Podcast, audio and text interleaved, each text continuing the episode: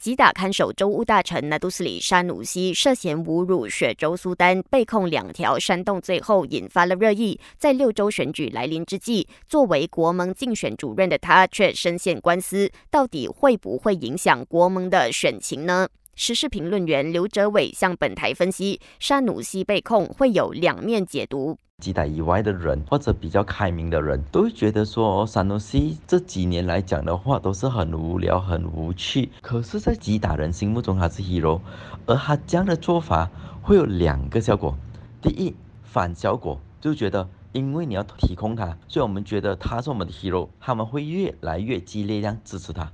要不就是这个会是一个没课题，就是说不会因为这个课题影响他们投或不投国盟。如果会影响的话，我觉得只会对国盟有利。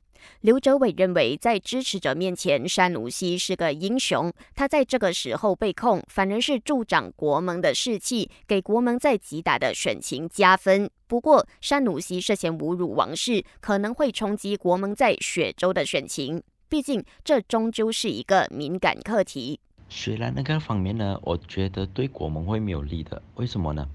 如果这个课题是无关痛痒的，雪兰那的选民都不会去执着的。那个的话，这个课题其实对他们是没有影响啊，说不会对国盟有利。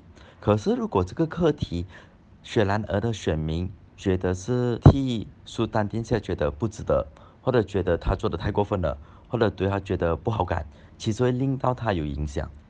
所以简单来说，在雪兰莪州的选民之中。这个课题对国盟是不会有利，最多也是会有害。至于其他州属，刘哲伟表示，山努西向来都是口出狂言，对城市化或比较开明的选民来说，可能本来就对山努西没有好感。这件事发生后，也不会有太大的变化。对别的州呢，比如说吉兰丹、丁加奴，我相信不会影响国盟。在槟城。也不需要去影响，因为槟城人，尤其是当他说啊，槟城是吉打一部分这些，槟城人对山东西已经没有好感了。就他说这句话，不说这句话，其实票也很难去山东西那边。圣美兰州，我觉得还是会稳稳在西蒙国镇那个手上，即使倒票的好，也不会倒得太影响整个周旋。